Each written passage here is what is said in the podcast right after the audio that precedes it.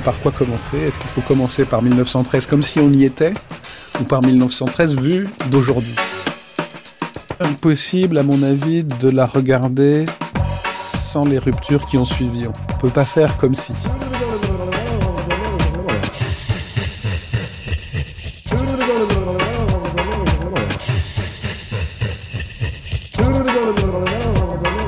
Deuxième moment de notre grande traversée 1913 sur France Culture avec une table ronde aujourd'hui consacrée à la jeunesse de l'avant-guerre, une jeunesse qui, vous allez l'entendre, a bien changé en 100 ans, à la fois dans ses aspirations, ses valeurs, sa façon de vivre, son rapport au travail aussi.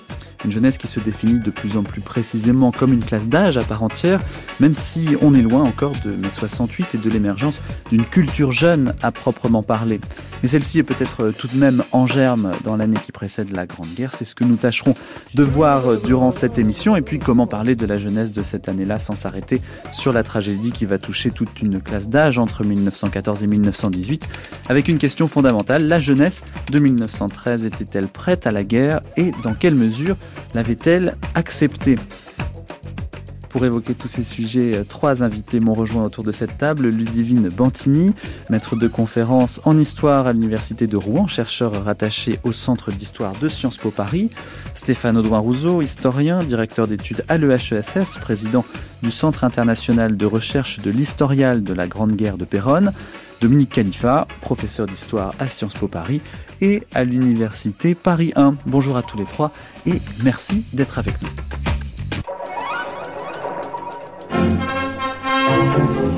Nous sommes ta jeunesse, ta flamme est ton espoir joyeux, et nous travaillons sans faiblesse, en digne fils de nos aïeux. France, ô France de demain, France, nous voulons de nos mains, avec courage et confiance,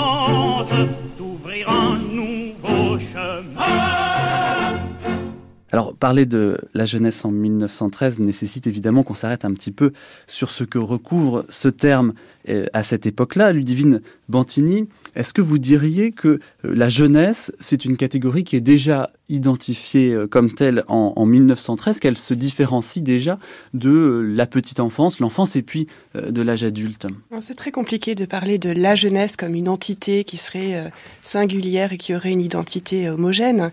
On commence beaucoup à partir des années 1900-1910 à évoquer la question de l'adolescence.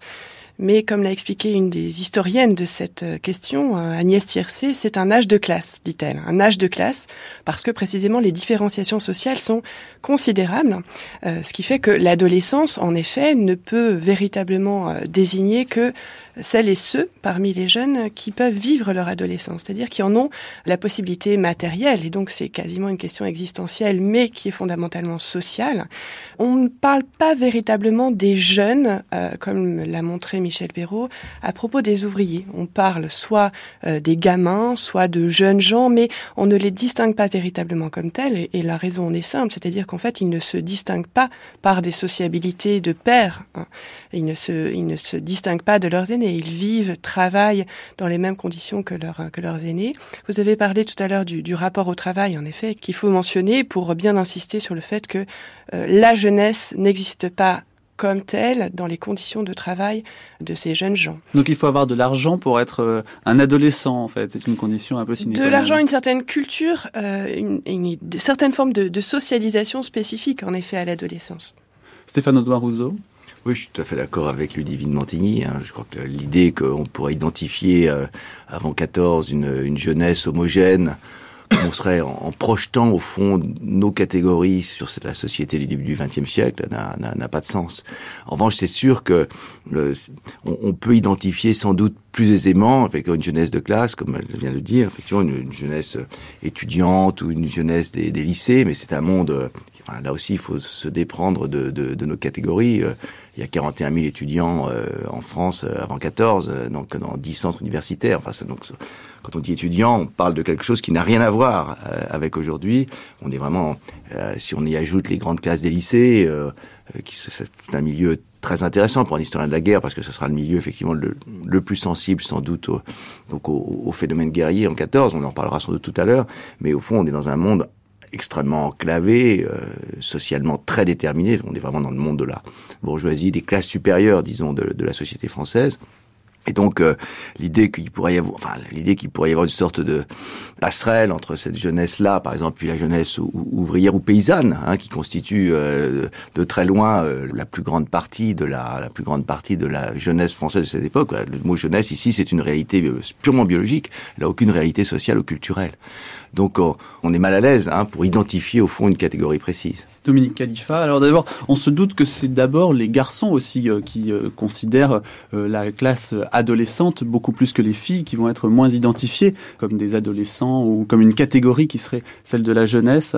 Et puis donc les bourgeois peut-être plus que les, les ouvriers et, les milieux qui fréquentent les bas-fonds que vous avez étudiés, Dominique Khalifa. Oui, mais on évoque énormément à cette période, c'est même une, une, une, anxiété très très forte, une jeunesse criminelle depuis le début du siècle même de, et, et, et en ces termes jeunesse criminelle, criminalité juvénile, depuis la fin du 19e siècle et surtout depuis les années 1900 les moralistes, les publicistes, les, euh, criminologues, les, statisticiens, les, les responsables du, du ministère de la Justice ou du ministère de l'Intérieur n'arrêtent pas effectivement de mettre l'accent sur l'immense inquiétude qui provient de l'identification effectivement d'une menace qui serait celle des jeunes criminels. Et on ne compte plus les, les articles des, euh, des, des, revues, les, les réunions dans les sociétés savantes, effectivement, qui vont mettre l'accent. Alors, je suis complètement d'accord avec ce que disait Ludivine et, et, Stéphane, mais là, on identifie vraiment sur... Euh, bien sûr, ce sont aussi des réalités euh, de classe, c'est évident, mais on identifie de façon extrêmement nette cette jeunesse criminelle dont qui est une jeunesse masculine, effectivement. On, ne l'évoque pas pour les jeunes filles qui. Euh, et pourtant, il y en a aussi euh, des jeunes filles criminelles. Oui, ou mais pas il y, a, du tout? bien, il y en a beaucoup moins. Les, les, les enfin, tout dépend de ce que c'est très compliqué de savoir ce que c'est qu'un criminel, mais enfin, en tout cas, si vous comptez effectivement les, les, les, jeunes qui sont condamnés à des peines, à des peines correctionnelles ou, ou à des peines euh, d'assises, il y en a effectivement beaucoup moins. Il y a, il y a, on est aux alentours de 10, 11% de, de jeunes filles. Mais si on n'évoque pas une jeunesse féminine et criminelle, c'est tout simplement parce qu'on a d'autres catégories pour les nommer. Ce sont les, les jeunes prostituées Hein. et on, parlera de la prostitution, pas d'une jeunesse féminine euh, délinquante, mais cette catégorie, jeune criminel, est vraiment euh, une des angoisses montantes de ces débuts du siècle qui explose là, euh, dans, dans, dans, les 3-4 ans qui précèdent la Première Guerre mondiale. Et on parle des adolescents criminels ou de la jeunesse criminelle? On parle de la jeunesse criminelle, avec cette idée qui, euh, selon laquelle effectivement on serait confronté à un rajeunissement perpétuel. On va jusqu'à parler d'enfance criminelle, mais non, la notion d'adolescence criminelle n'est pas, est pas une notion qui, qui est très employée à cette époque.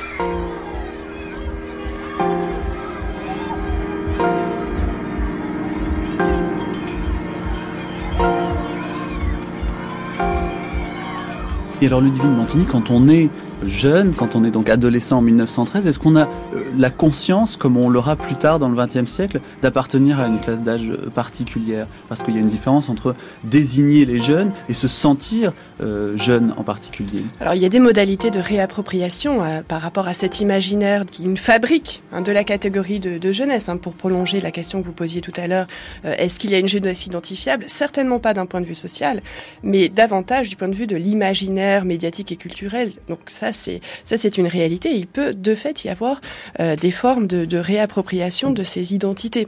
Euh, on le voit bien pour les Apaches sur lesquels a travaillé euh, Dominique Khalifa.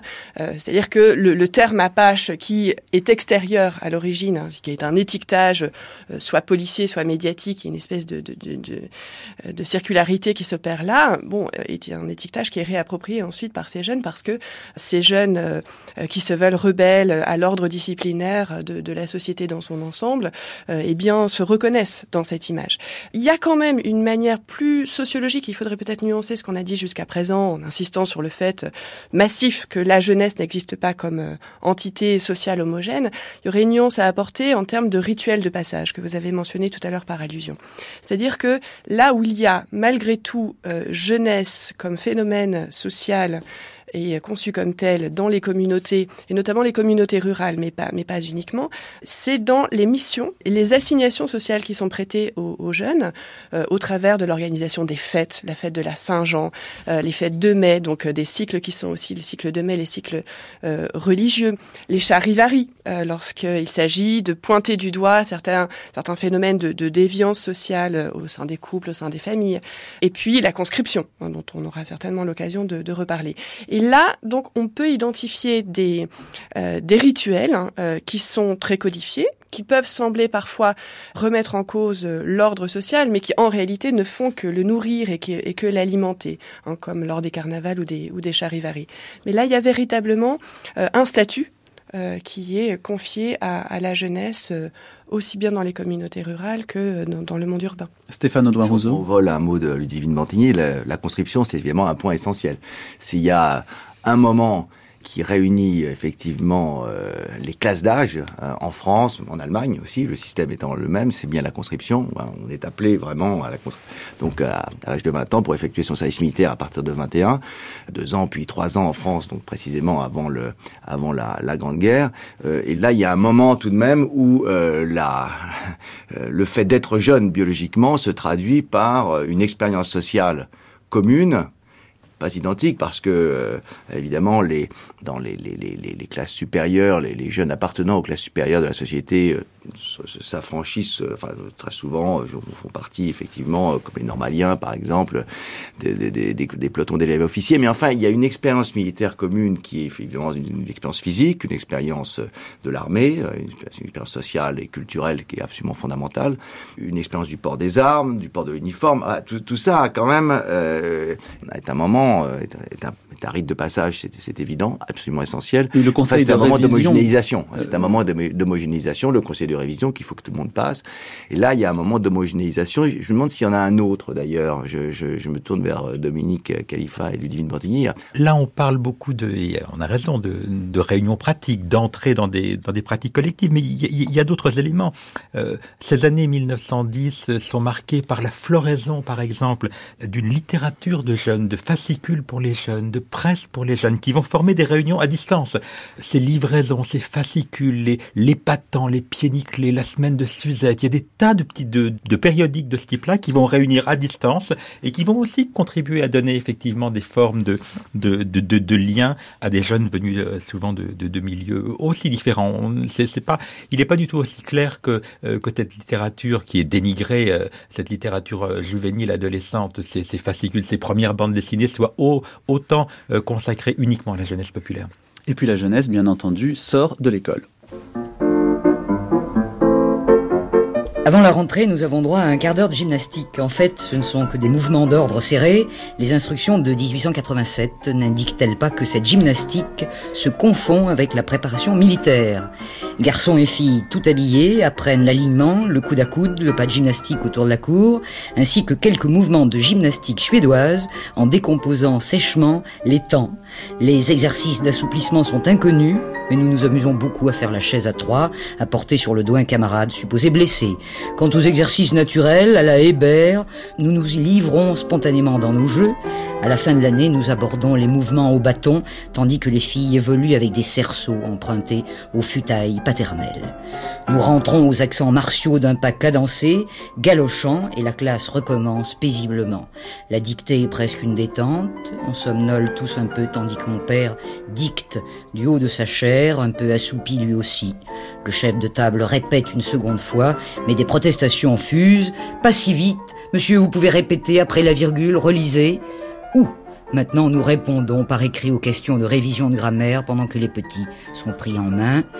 Échanger les cahiers, un tel épelé, alors interviennent les marchandages, les combines, les complicités, les réclamations aussi. Monsieur, il m'a compté une faute entière pour seulement une majuscule. Des menaces parfois. Tu vas voir à la récré, je t'en vaudrai ça. Puis chacun annonce à voix haute le nombre de fautes. Pour plus de cinq fautes, le tarif habituel, c'est la dictée à recopier. Alors on triche, on gomme, on s'arrange pour n'en avoir que quatre écarts ou quatre et demi. Voilà un texte de Marc Villain, qui est un fils d'instituteur et instituteur lui-même. Il évoquait ses souvenirs de l'année 1913 au micro de Michel Linoc et Claude Dominique dans l'émission Le passé singulier de septembre 1984. Alors l'école, c'est évidemment euh, quelque chose qui a beaucoup changé, quelque chose qui a beaucoup structuré l'enfance de la Troisième République. Quelle place à l'école de cette fin de Troisième République, le Divine Bantigny, dans la formation à la fois de, l'idée d'une classe d'âge et puis euh, des enfants, des futurs jeunes, euh, des futurs jeunes adultes français? Là encore, il n'y a certainement pas une école, comme on a déjà dit qu'il n'y a pas une jeunesse. Donc on parle souvent des deux écoles en ayant en tête euh, l'opposition entre l'école euh, privée essentiellement catholique et l'école publique. Mais en réalité, il faut aussi insister sur une différence qui est absolument majeure. Deux écoles, une école pour le peuple euh, et une école pour les élites des classes des petits lycées. Donc il y a une séparation qui est, fondamentale. Deux univers sociaux qui ne se rencontrent absolument pas dans le cadre de l'école. Donc c'est vrai que cette école dite de Jules Ferry, hein, cette école qui est vraiment conçue pour le peuple, c'est encore une fois une école de classe et c'est comme ça que Jules Ferry la, concevait, même si il l'envisageait également comme euh, le, tremplin d'une méritocratie, hein, qui, pourrait notamment distinguer par le biais des bourses de jeunes enfants euh, qui euh, pourraient s'intégrer non pas à l'élite, euh, mais qui pourraient connaître une, une, progression sociale réelle. Eh bien cette école, c'est une école intégratrice. il y avait un très bon article d'Antoine de, Pro il y a quelques années qui montrait justement cette différence entre jeunesse populaire et jeunesse euh, bourgeoise et qui insistait notamment sur la, le caractère particulièrement intégrateur qui expliquerait qu'il n'y ait pas de conflit de génération euh, aussi perceptible qu'à d'autres euh, moments parce que cet apprentissage du civisme, de la République, du sacrifice, du labeur est vraiment extrêmement prégnant et en et réalité universel. universalisé et on, on ne voit pas véritablement les enfants comme des, des, jeunes qui se distingueraient par leur âge. En fait, on les voit surtout comme des adultes en miniature. On parlait tout à l'heure de cette espèce de d'homme des casernes que devient euh, le, le, conscrit. Mais euh, finalement, avec par exemple les bataillons scolaires, les garçons en particulier sont considérés comme euh, de futurs conscrits, de futurs soldats qui doivent sacrifier à leur patrie et donc qui doivent, euh, dès leur plus jeune âge, en fait, défiler au danser, euh, notamment lors des, des 14 juillet. donc, un adulte en miniature dont, l'apprentissage est vraiment consacré à, à l'énergie patriotique. Dominique Khalifa oui, bien sûr, je suis d'accord. À, à, cette, à cette école de classe, il faut aussi ajouter que c'est une école de genre, hein, ce que, ce que Lidivine vient, vient peut-être montrer, entre ces jeunes garçons, effectivement, qui ont une voie toute tracée euh, vers euh, l'intégration républicaine, l'intégration militaire, l'intégration civique, etc. Et puis euh, les, les, les, jeunes filles, il y a des différences fondamentales. Hein, et quand on évoque, effectivement, cette jeunesse de 1913, globalement, on en a tendance à, à, à polariser notre, notre regard sur les jeunes garçons, ceux qui vont effectivement devenir les les, soldats de la Grande Guerre euh, en écartant effectivement la, moitié des, jeunes. Et parmi les institutions qui encadrent ces jeunes, il y a aussi, euh, au 19e siècle, euh, des institutions comme la colonie pénitentiaire de Maitray, euh, des institutions pour les, jeunes délinquants. Euh, en quoi est-ce que ça a aussi son importance dans la constitution finalement de cette jeunesse-là? On, on, a écarté depuis, euh, depuis effectivement le, le, le, milieu du 19e siècle toute une partie de, euh, de ceux qu'on estime qui, pour, qui pourraient être la, la mauvaise graine. L'école républicaine, l'armée la, républicaine, l'ensemble de ces institutions qui vont construire effectivement la, la, société future, la société de demain, sont aussi euh, très très inquiètes à cette époque de la contagion possible euh, et de l'idée effectivement qu'il faut peut-être être très prudent dans l'universalisation démocratique qui est en train de, de de se mettre en place, de ne pas faire rentrer la, la, la, la, la mauvaise tête, la mauvaise bête, de ne pas de, de être extrêmement prudent aux effets possibles de, de contamination. il faut donc, trier. Il alors. faut trier le bon grain de l'ivraie. C'est une, c'est une expression qu'on qu qu retrouve partout et qui effectivement est une des réalités fondamentales qui vont permettre effectivement à la fois d'idées, à, la fois de penser qu'on va pouvoir protéger quelques, jeunes enfants de la, euh, mais aussi effectivement fondamentalement les, les, les, séparer pour éviter aux bons petits paysans et aux bons petites paysannes d'être effectivement en contact avec les mauvaises graines qui vont être capables de les pervertir ou de les mettre sur la mauvaise voie. Stéphane Audouin Rousseau, sur l'école euh, Ce que disait Ludivine Montagnier est très vrai. Là, cette dimension euh, patriotique de l'école est là de manière euh, finalement interclasse, euh, au-delà de la séparation de classe, effectivement très marquée avant 14 entre les deux écoles.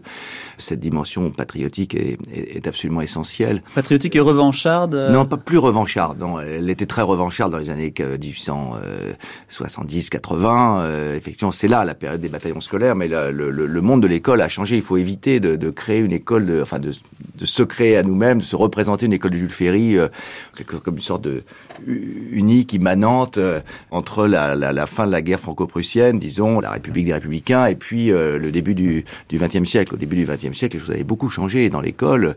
Le monde des enseignants avait beaucoup évolué, et il y avait une forme de patriotisme revanchard qui n'était pas complètement éteint, mais qui s'était effacé à la fin du 19e, au début du 20e. Il n'empêche que l'école a été certainement un vecteur euh, très important, non pas d'une forme d'idée de, revanche qui était très effacée avant, avant 14, mais disons de, de devoir vis-à-vis de la patrie. Ça, ça me paraît euh, absolument indiscutable. Ça faisait partie des, apprentissages fondamentaux, et on, va les, on va retrouver ensuite la traduction de ces apprentissages, effectivement, pendant la guerre, ensuite, euh, un peu dans tous les, les niveaux sociaux, ceux qui sont passés par l'école primaire, ceux qui sont passés par les lycées, mais au fond, cette idée de devoir vis-à-vis d'une patrie qui ne se discute pas. Je pense qu'effectivement, l'école en a été un vecteur essentiel avec d'autres vecteurs, effectivement le journal, le service militaire, mais l'école a été un, lieu d'apprentissage essentiel de cette notion.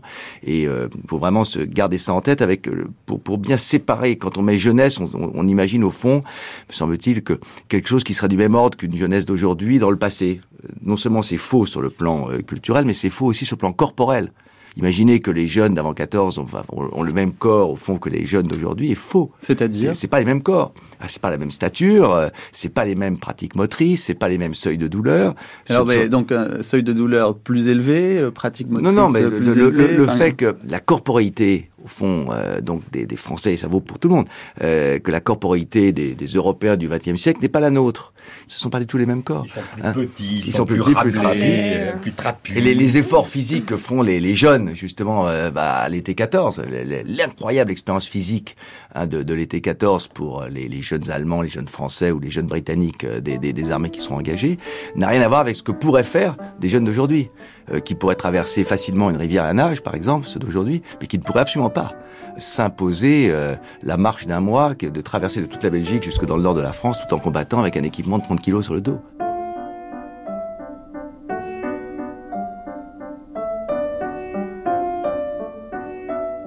C'est pas seulement euh, dans les instructions données par les parents aux enfants euh, que réside le fond du problème, mais c'est dans la vie quotidienne. Il s'est passé dans euh, le, les deux derniers siècles, mettons depuis le XVIIIe siècle, une transformation très profonde de la famille.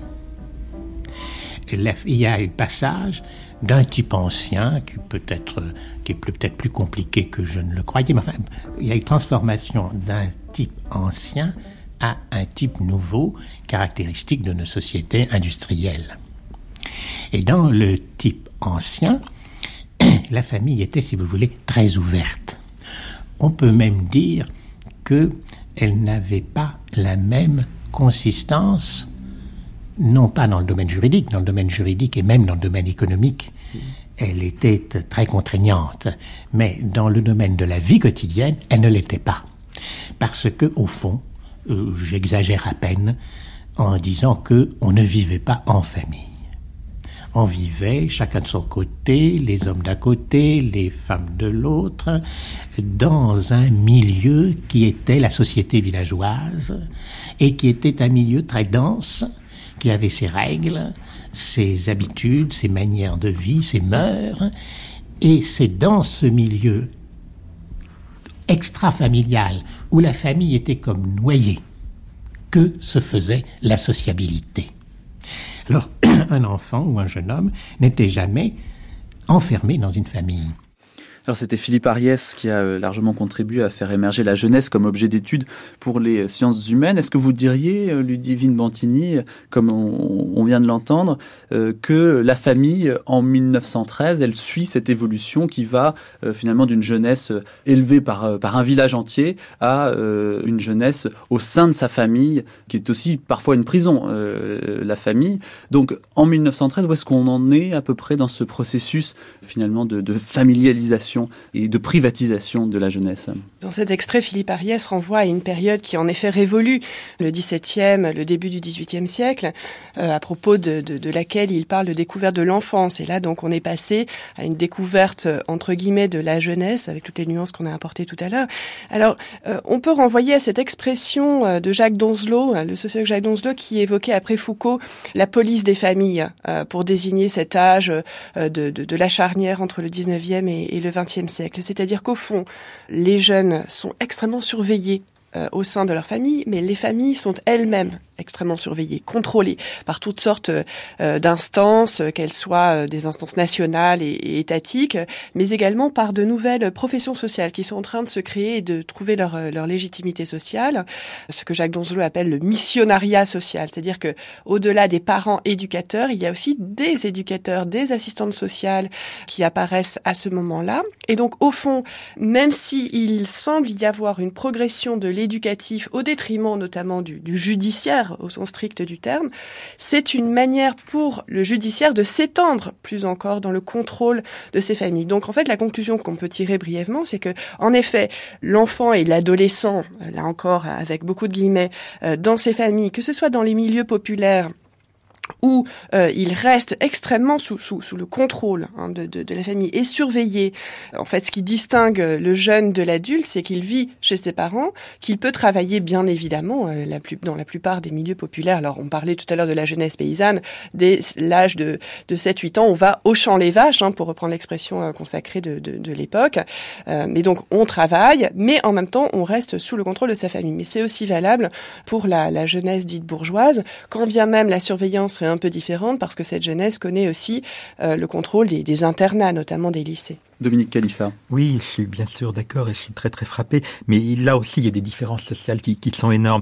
Euh, quand on voit par exemple comment un, homme comme Guizot, sous, sous la monarchie de, de, Juillet, dont on a le sentiment homme d'État, ambassadeur, ministre, quand on voit la présence qu'il avait dans la vie familiale avec, euh, avec, avec ses filles, et on s'aperçoit effectivement de la grande prégnance de, de, de cette réalité familiale dans la vie bourgeoise des élites. En revanche, et c'est extrêmement frappant au début du XXe siècle et, et donc en, en, 1913, la méfiance que vont avoir effectivement un certain nombre de, de, de, de, cette, de ces représentants, de, de, ces entrepreneurs de morale, de ces représentants de la police des familles que Ludivine vient d'évoquer, à l'égard de la famille populaire et notamment de la famille ouvrière, parce que finalement la famille paysanne, elle est capable au travers des vaches, des champs, de d'arriver de, à, à, réinsérer euh, de, de l'équilibre des valeurs, de l'ordre dans. Mais la, cette, la famille ouvrière, on la, on l'aperçoit de façon extrêmement inquiète parce qu'effectivement, euh, l'idée de laisser les enfants ou un certain nombre de jeunes s'ouvrir à ce monde extrêmement effrayant de la rue, il y a une vraie, une vraie criminalisation d'un certain nombre de, de comportements de la famille, de la famille ouvrière, de la famille populaire, traduisons famille populaire des villes, traduisons famille ouvrière, qui accusée, enfin, en quelque sorte, de, laisser sa, la jeunesse à l'abandon. Stéphane Audouin-Rousseau, vous, vous, qui vous intéressez beaucoup euh, aux questions de famille et aux questions de génération, quel vous semble être le rapport euh, des enfants avec euh, leurs parents et peut-être avec euh, leur père notamment? Quelle est la place du père dans l'avant-guerre au sein de la famille? C'est difficile à dire. Euh, moi, je l'ai saisi, euh, je l'ai saisi surtout euh, si on essaie de poser cette question des, pères et des, fils, et en, particulier, j'ai beaucoup plus de mal avec les filles, on arrive à les, commencer à bien les saisir avec la guerre elle-même. C'est très difficile de saisir les affects et les relations très, très personnelles, les relations intimes au sein de la famille. Euh, effectivement, on peut saisir Guizot, mais euh, voilà, mais c'est assez difficile d'une manière large. Ce sont des choses que qu'a très bien montré euh, un travail comme celui de, Manon Pignot, par exemple, hein, mais, je me décale par rapport à l'année 13, hein, qui montre au fond cette, cette, cette place considérable et probablement croissante des pères au moment où ils sont partis. Hein, moment où les pères sont, sont au front et où, euh, au fond, les, le rôle à la fois de, de, contrôle, effectivement, de la famille, mais le rôle affectif aussi des pères est essentiel, d'où le titre de son livre, L'invention des pères. C'est-à-dire qu'il y, y, a vraiment une invention d'une affectivité euh, nouvelle, mais est-elle si nouvelle que ça? C'est très difficile à dire. Hein, donc, euh, une affectivité nouvelle dans les relations père-fils, mais dans un contexte évidemment extrêmement particulier, qui est un contexte d'inversion de génération, où ceux qui vont mourir, ou ceux qui ont la, toutes les chances de mourir sont les jeunes, alors que les vieux eux sont à l'abri.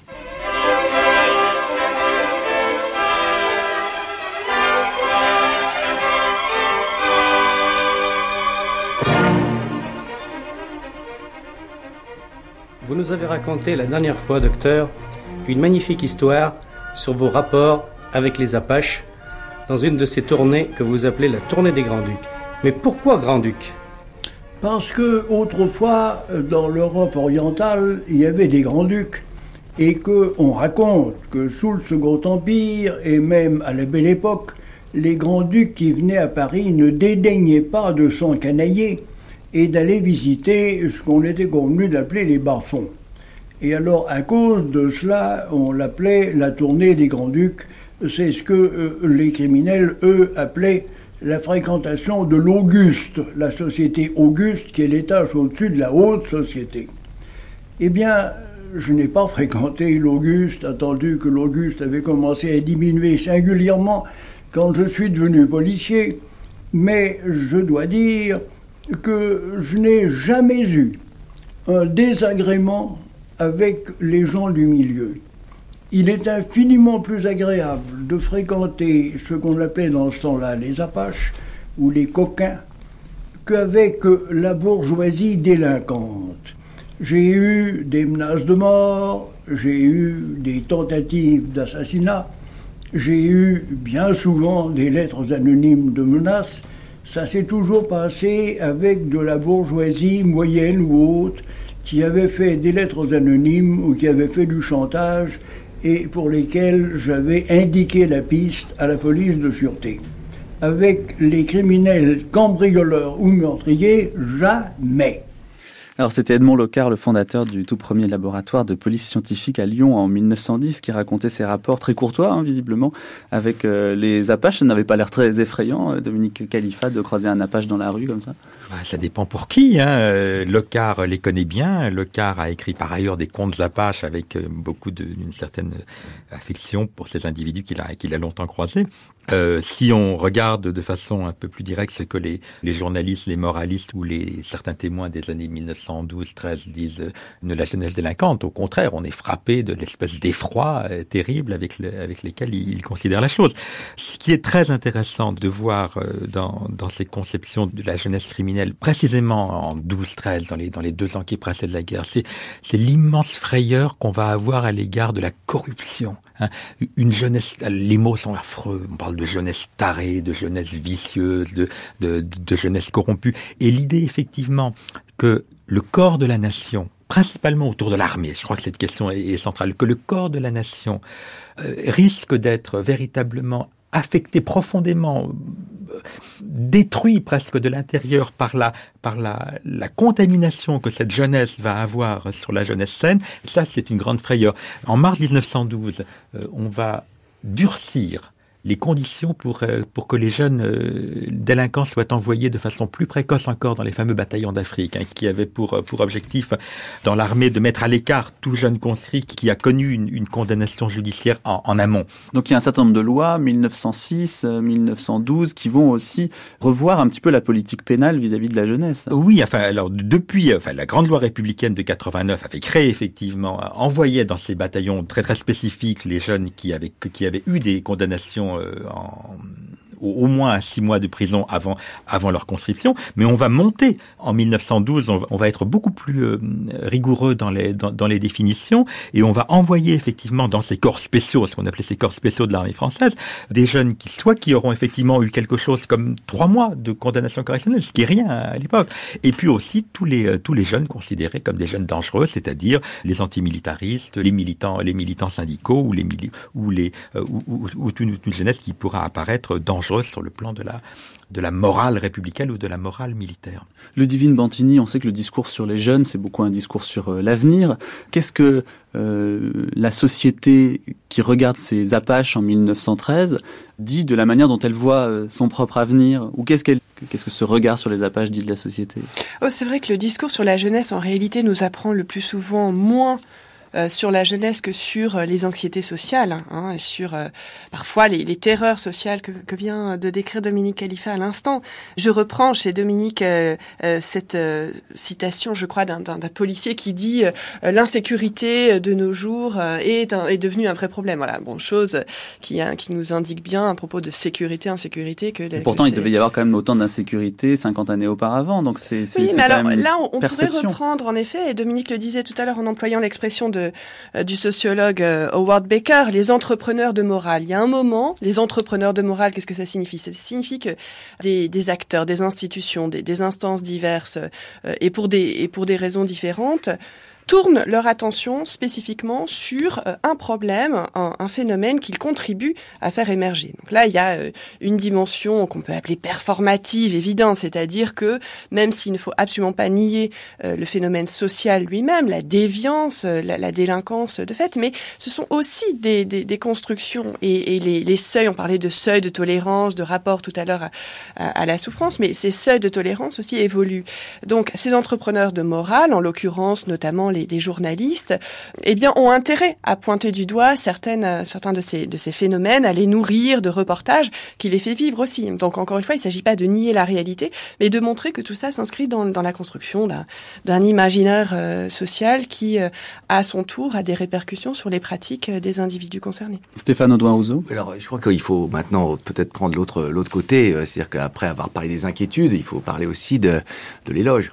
Hein, il y a aussi une, une, jeunesse dont on fait l'éloge avant, avant 14. Et donc il y, a un, il y, a un, grand livre en 1913 dont il faut absolument que l'on parle ici, euh, qui est le, le, livre donc euh, dont le, qui, enfin, l'auteur s'appelait, enfin, euh, se nomme Agathon, qui est en fait le pseudonyme de deux jeunes nationalistes qui s'appelaient Henri Massis et Alfred de Tarbes, et qui paraît en 1913, donc et qui une des premières enquêtes sociologiques entre guillemets, on mettre des guillemets enquête aussi d'ailleurs sur les jeunes gens d'aujourd'hui, c'est le titre du livre, les jeunes gens d'aujourd'hui, et là on est dans l'éloge, on, on se félicite, on se félicite félicite de cette jeunesse nouvelle. Et justement, écoutons Henri Massis lire un extrait des jeunes gens d'aujourd'hui. Pourquoi cette jeunesse, plutôt que d'élire ces mots d'individualisme, d'art, de vie qui avaient exalté leurs aînés, leur préférait-elle ceux d'ordre et de discipline? La sensibilité juvénile avait-elle tant changé qu'on la trouva tourner contre ce qui semblait être ses instincts? Le propre de la jeunesse n'est-il pas au contraire de s'éployer, de s'ébattre, de ne songer qu'à soi et de développer sans contrainte toutes ses puissances? Or, les vertus que celle-ci recherchait étaient bien plutôt des vertus restrictives. D'où lui venait cette gravité singulière et qu'elle refusa de se livrer au jeu naturellement égoïste de son âge? C'est qu'ayant senti à trois reprises, dès l'adolescence, qu'elle ne saurait vivre librement sous la menace d'une race qui détestait sa liberté, il la lui faudrait d'abord recouvrer que tout devrait être remis jusqu'alors, qu'elle ne pourrait rien entreprendre ni songer à organiser les conquêtes de la paix avant que d'être délivrée de cette obsession. Et le fait est qu'elle renonça sans amertume au plaisir pacifique. Alors c'était Henri Massis, donc l'une des deux personnes qui font ce pseudonyme d'Agathon. Stéphane Audouin-Rousseau, vous commenciez à, à, nous parler de, de, ce livre et de son importance. Alors malheureusement, le texte est mal lu parce que Henri Massis, visiblement, n'est plus un jeune nationaliste il le lit, et ce qui fait que c'est ab absurde parce qu'on a, on a un texte lu de manière extrêmement sentencieuse par un vieux monsieur, euh, alors que euh, le... On a perdu la flamme. Euh, on a perdu la flamme alors que c'est un livre plein de flammes d'ailleurs, et c'est ce qui fait son intérêt. En même temps, il faut bien reconnaître son aspect très, très antipathique pour nous aujourd'hui parce qu'on ne peut pas ne pas le lire sous l'ombre portée du premier conflit mondial, voire des conflits suivants. Ce que décrit au fond euh, Henri Massis et Le Tarde à travers toute une série d'entretiens avec des, disons, ce qu'on appelait la jeunesse des écoles, c'est-à-dire cette jeunesse très enclavée dont on parlait au début de, l'émission, ces jeunes gens, euh, disons, des classes, euh, des grandes classes des lycées, d'une part, euh, mais qui appartenaient tous aux classes supérieures de la société, et, ou alors ces, jeunes gens, euh, donc étudiants, non, mais, moins de 50 000 étudiants en France, rappelons-le, avant 14. Mais on a une idée, c'était combien à peu près le panel euh, pour cette enquête d'Agathon C'était uniquement euh, trois lycées au centre de Paris C'est assez... Enfin bon, on retombe quand même pas mal sur les mêmes noms. Hein, quand on voit les choses, c'est une enquête beaucoup plus qualitative que quantitative, avec donc euh, des textes assez longs, euh, ensuite classés, euh, au fond, on a un certain nombre d'exemples, au fond, de, de, jeunes censés être représentatifs. En, en réalité, il s'agit... Tous ces jeunes sont tous des nationalistes, et des nationalistes très très engagés, euh, donc avec l'acceptation par avance d'une guerre à venir qui est souhaitée. Henri Opnaud, qui est un des jeunes interviewés, dit la guerre qui m'amuserait et qui nous amuserait tous. Alors évidemment, après coup, il y a quelque chose d'extraordinairement déplaisant euh, quand, on, lit cela.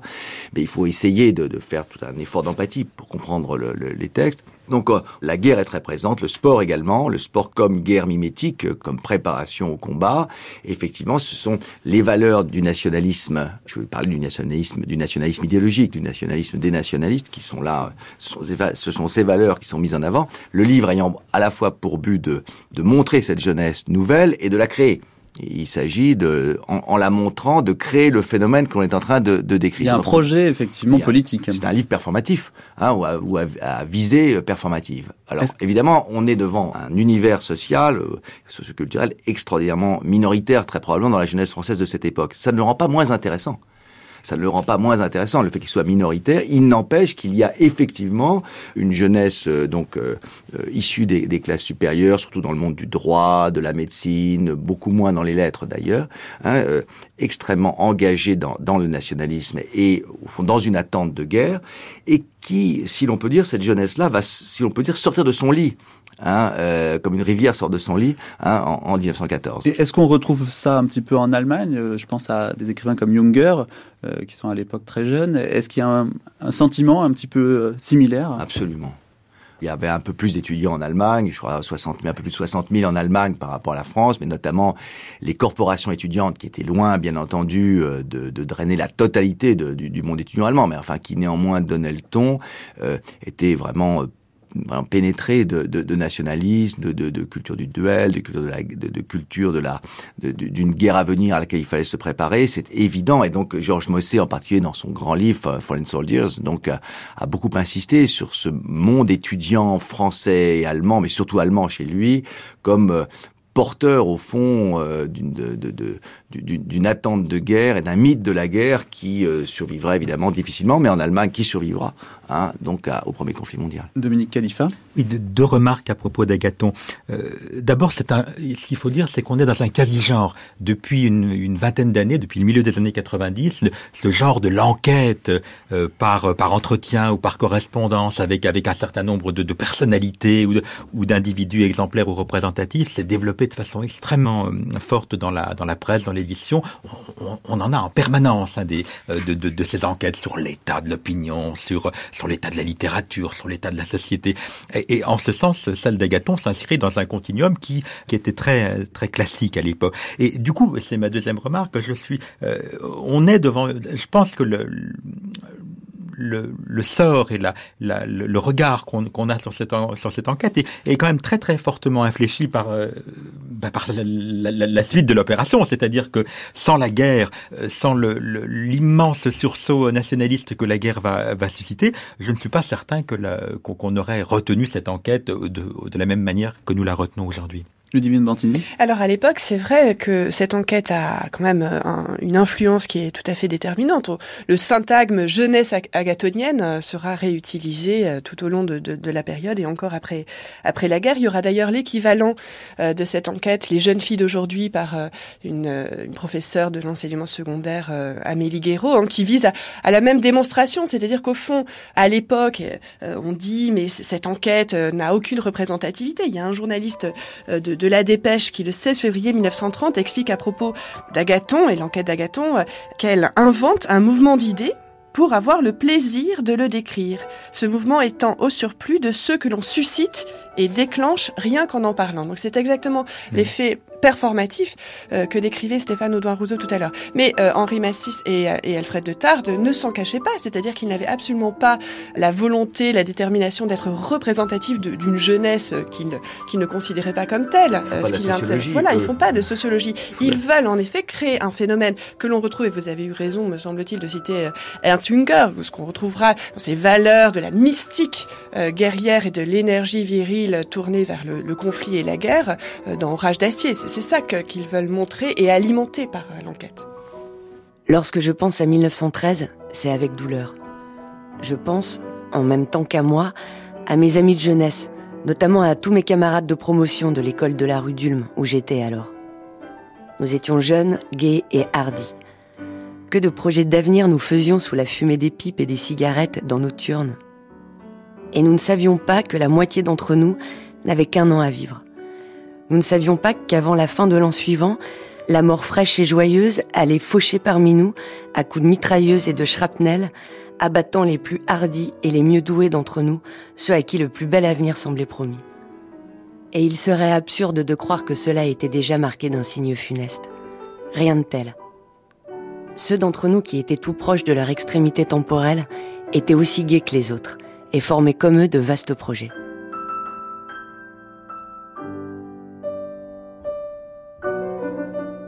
C'était un texte du philosophe Étienne Souriau qui avait 21 ans en 1913. Il était euh, normalien et il nous rappelle, Stéphane Audouin-Rousseau, euh, qu'on ne peut pas penser cette jeunesse de 1913 sans penser euh, les événements qui l'ont suivi. Oui, Souriau a raison. 240 normaliens partent en 14 et sur ces 240, 120 sont tués, 50%. C'est-à-dire les chiffres sont équivalents à ceux de Saint-Cyr. Et on voit à ce moment-là l'ampleur hein, du, du, sacrifice euh, donc dans une élite française. Donc ça, ça veut dire que même les littéraires auraient été nourris finalement d'un sentiment qu'il fallait se sacrifier Vous savez, évidemment, euh, quand on lit Genevois, par exemple, qui a 20 ans, effectivement en 14, qui, qui est sous-lieutenant et qui fait partie des grands blessés de l'année 15, lui survit, survit euh, il suffit de lire ce qu'il écrit pendant la guerre pour comprendre que pour lui, la guerre ne se discute absolument pas. Et son, le discours, d'ailleurs, son discours anti-allemand est d'une extrême violence. Notamment, il y a, il y a une odeur allemande insupportable, etc. On est, on est très surpris aujourd'hui, euh, en fonction de ce que l'on sait de Genevois, euh, de son image, etc., de voir la, la violence de, de, de, son engagement comme jeune officier d'infanterie. D'ailleurs, Souriau le dit un petit peu plus loin, il dit l'unanimité avec laquelle cette jeunesse assuma le sacrifice éventuel de la vie pour l'accomplissement de ce qu'elle considérait à tort ou non comme un grand devoir constitue bien une expérience qui ne peut être contestée plus d'un aujourd'hui tendrait à la contester, aujourd'hui c'est en 71 quand il écrit le texte, tendrait à la contester parce que certaines perspectives morales ont beaucoup changé dans l'intervalle. Certains mots comme patrie, courage, sacrifice, devoir n'ont plus aujourd'hui la résonance qu'ils avaient en ce temps-là. Déjà en 1971, on conteste le fait que euh, la jeunesse serait allée euh, d'elle-même euh, à, la guerre, premier point. Et ensuite, second point, certains mots comme patrie, courage, sacrifice, devoir n'ont plus la résonance qu'ils avaient en ce temps-là. C'est incroyable de voir quand même le parcours de ce que c'est qu'être jeune, la différence de ce que c'est qu'être jeune en 1913 et en 1971, et encore plus, j'imagine, en 2013. 71, la date est bien choisie. S'il y avait vraiment un moment où on ne pouvait plus du tout comprendre ce qui a pu se jouer.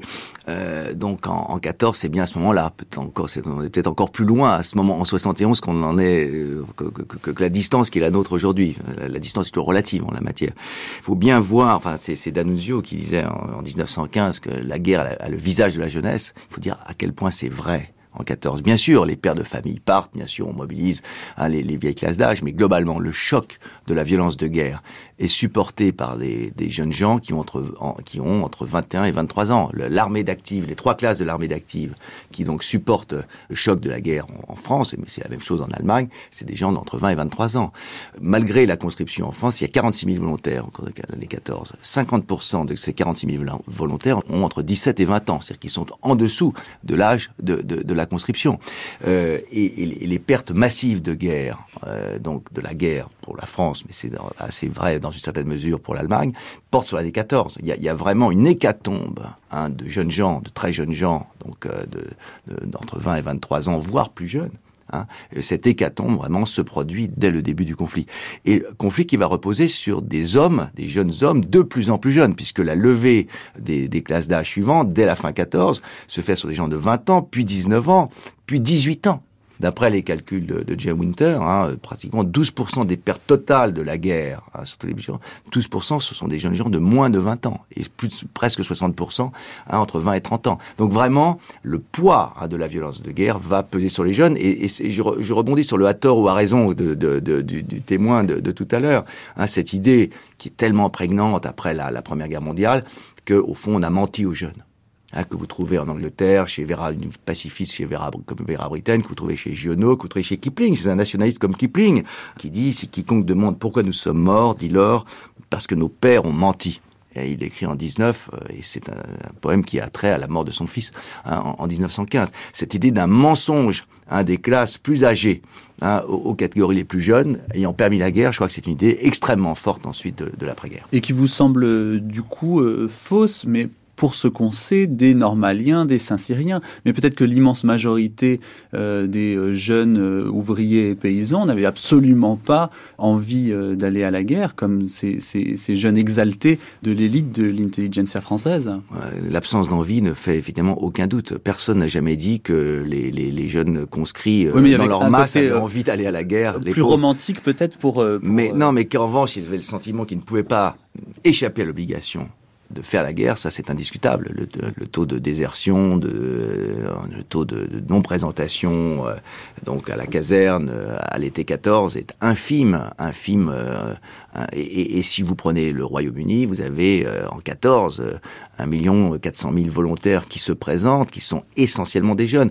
C'est un mouvement de masse hein, qu'on connaît mal en France, mais c'est un ah. mouvement de masse. Dominique Khalifa À, à l'automne 1914 et plus encore en 1915, les autorités militaires sont extrêmement étonnées de voir parmi ces mauvais soldats que nous évoquions tout à l'heure, à savoir les bataillonneurs, les, les, sections d'exclus, tous, tous, ces soldats effectivement qui étaient considérés comme les apaches de l'armée, ceux sur lesquels on ne pouvait pas compter, le nombre extrêmement important euh, de, de jeunes qui vont vouloir monter au front, qui vont s'engager effectivement euh, pour des opérations beaucoup plus, actives, et finalement qui vont très très bien se comporter. Les, les, bataillons d'Afrique qui vont euh, qu'on considérait effectivement comme des soldats suspects dont on se méfiait au départ et qui vont être effectivement à partir de l'automne 14, en 15 et 16, euh, utilisés sur le front, vont manifester effectivement une grande activité militaire de, première, euh, de premier plan, qui vont effectivement aussi du coup être très important dans la l'inflexion du sentiment des, des, officiers supérieurs sur, sur, ces soldats. Cette idée que les apaches de l'armée étaient, étaient ceux dont il fallait se méfier est quelque chose qui va relativement tomber de, tout seul, comme, comme l'évoquait euh, Stéphane Audouin-Roseau tout à l'heure, autour effectivement de cette euh, grande euh, de ce grand enthousiasme effectivement qui va prendre un certain nombre de soldats, y compris malgré, malgré eux. Le Divine Bantini. Euh, ce qui me frappe en écoutant Stéphane Audouin-Rousseau qui rappelle euh, D'Annunzio et sa formule La guerre a le visage de la jeunesse, c'est qu'on peut en dire autant sur euh, la guerre d'Algérie, et plus encore peut-être, parce que là, pour le coup, seules les classes d'âge de, 20 ans, à peu près, hein, sont, sont, sont, mobilisées, puisqu'officiellement, il ne s'agit pas d'une guerre, donc il s'agit d'un service militaire un peu singulier. Et là, on retrouve finalement les mêmes données pendant la guerre d'Algérie, ce qui montre qu'il il n'y a pas eu de fracture générationnelle radicale, il faudra attendre certainement 68, dans la prise de distance à l'égard de ce phénomène guerrier comme accepté tel un sacrifice nécessaire, euh, patriotique. C'est-à-dire qu'au début de la guerre d'Algérie, on retrouve la même résignation, donc évidemment absolument aucun enthousiasme, euh, mais pas non plus de phénomène critique radical. Il y a quelques manifestations, mais, mais finalement assez vite canalisées. Et puis au fur et à mesure de l'évolution du conflit, une critique de plus en plus radicalisée de la pertinence même de, de, ce conflit et de sa, de sa légitimité. Et là, en effet, une béance qui se crée à la fin de, de, de la guerre d'Algérie, à la fin des, euh, donc au début des années 1960, qui a sans doute contribué à ce qu'on disait tout à l'heure sur euh, l'écart de, de, lecture qu'on peut faire dans les années 1960 et 1970. Je pense que la guerre d'Algérie y a contribué. C'est-à-dire que cette culture patriotique, là, a contribué à,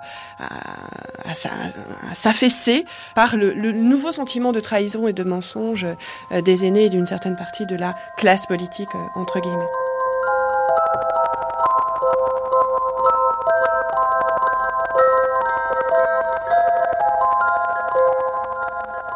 Le devoir, euh, la patrie, c'est des valeurs qui euh, viennent de quoi? De l'école, d'un air du temps? Enfin, comment est-ce qu'on peut expliquer qu'aujourd'hui, ces mêmes valeurs-là, elles font rigoler euh, et elles ont fait rigoler aussi dans les années 70 Comment on explique ce décalage quand même si grand entre les jeunes de 1913 et les jeunes qui ont suivi à partir des années 70 Elles font rigoler, il faudrait, il faudrait se méfier, elles faisaient rigoler beaucoup de gens avant 14. Et ce sont souvent les premiers qui enfin, sont en tout cas, c'est pas des valeurs qui sont politiquement correctes. Euh, et aujourd'hui, les jeunes vont avoir du mal à se revendiquer euh, des valeurs de devoir et, des valeurs de nationalisme. Bah, excusez-moi, mais il suffit de voir euh, la, la, la, la, mobilisation sociale et culturelle que provoque un match de football dans lequel est engagée l'équipe de France pour comprendre que les valeurs du patriotisme, euh, on peut s'en féliciter ou le déplorer, c'est pas mon problème, mais que ces valeurs de patriotisme ne sont absolument pas effacées. Elles ne peuvent plus se dire de la même manière, elles ne peuvent plus s'exprimer de, la même manière, mais elles sont, je crois, extrêmement euh, présentes. Quand, la France a gagné la Coupe du Monde en 1998, combien vous aviez de millions de personnes dans la rue en France? Un des grands mouvements de foule du XXe siècle, probablement supérieur au 11 novembre 1918 euh, ou au 8 mai 45 et dans tous les milieux. Ce qui m'a effaré à ce moment-là, moi personnellement, qui ne participe pas du tout à ce type euh, d'enthousiasme-là, euh, ce qui m'a effaré, c'est que dans tous les milieux, les gens avaient passé la nuit dehors. Et qu'en l'outre, il suffirait de reprendre le vocabulaire, que la victoire française ait été présentée, vécue comme euh, une, une, mimésis d'une guerre gagnée, c'est une évidence. Il suffit de lire la presse, écouter le commentaire sportif pendant le match ou après. Donc dire qu'au fond il y a eu un, effacement complet euh, de, ce socle qui s'est construit très très lentement et, très progressivement, dire qu'il y a eu effacement de ce socle me paraît tout à fait insensé. regardez quand, les, quand les, armes de la France sont engagées pour, comme on dit, regardez pour le Mali, euh, je veux dire l'espèce de, de tétanie Hein, qui saisit euh, la, la, la, société française, si vous voulez, euh, et ceci s'était produit déjà lors de la première guerre d'Irak en 91.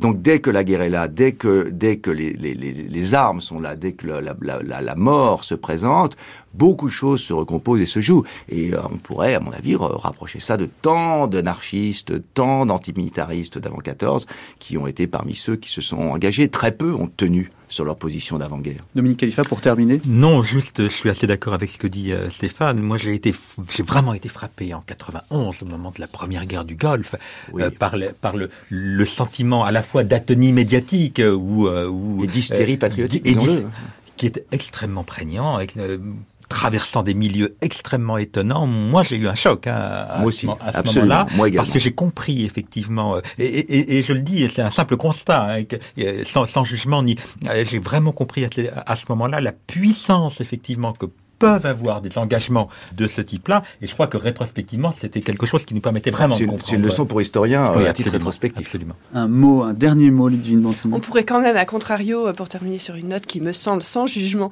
euh, plus, plus positif, on pourrait, on pourrait citer la deuxième guerre du Golfe, avec là, pour le coup, des mobilisations extrêmement massives contre la guerre. Mais il est certain que, et des enquêtes sociologiques menées à l'échelle européenne le montrent, une bonne partie des jeunes restent attachés euh, à des valeurs considérées comme traditionnelles. La famille, euh, mais également l'ordre. Hein. La notion d'ordre et d'autorité euh, continue d'être euh, prônée et promue par une partie de la jeunesse aujourd'hui en 2013. Eh bien, merci à tous les trois pour cet aller-retour 1913-2013 sur la question de la jeunesse. Ludivine Bantini, je rappelle que vous avez notamment dirigé l'ouvrage Jeunesse oblige. C'était au PUF en 2009 avec Yvan Jablonka.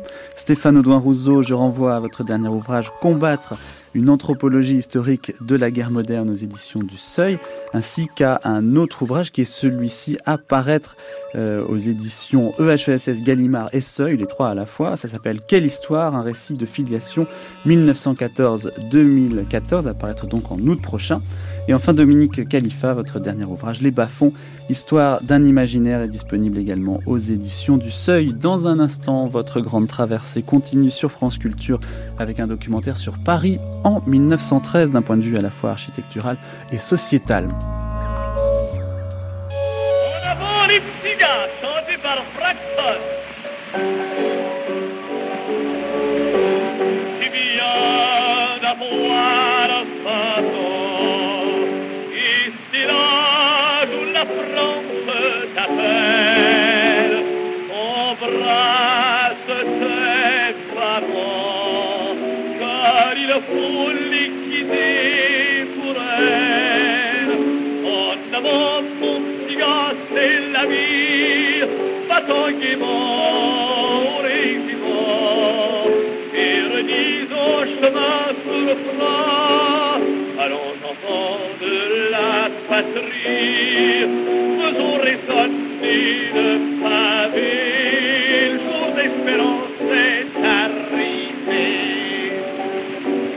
Une chanson indémodable de Fraxon malgré ses 100 ans, intitulée donc En avant les petits gars. L'été 1913 sur France Culture, Mathieu Garrigou-Lagrange, Manouchak Fachaï, mixage Alain Joubert, attaché d'émission Marie Delquier. À tout de suite.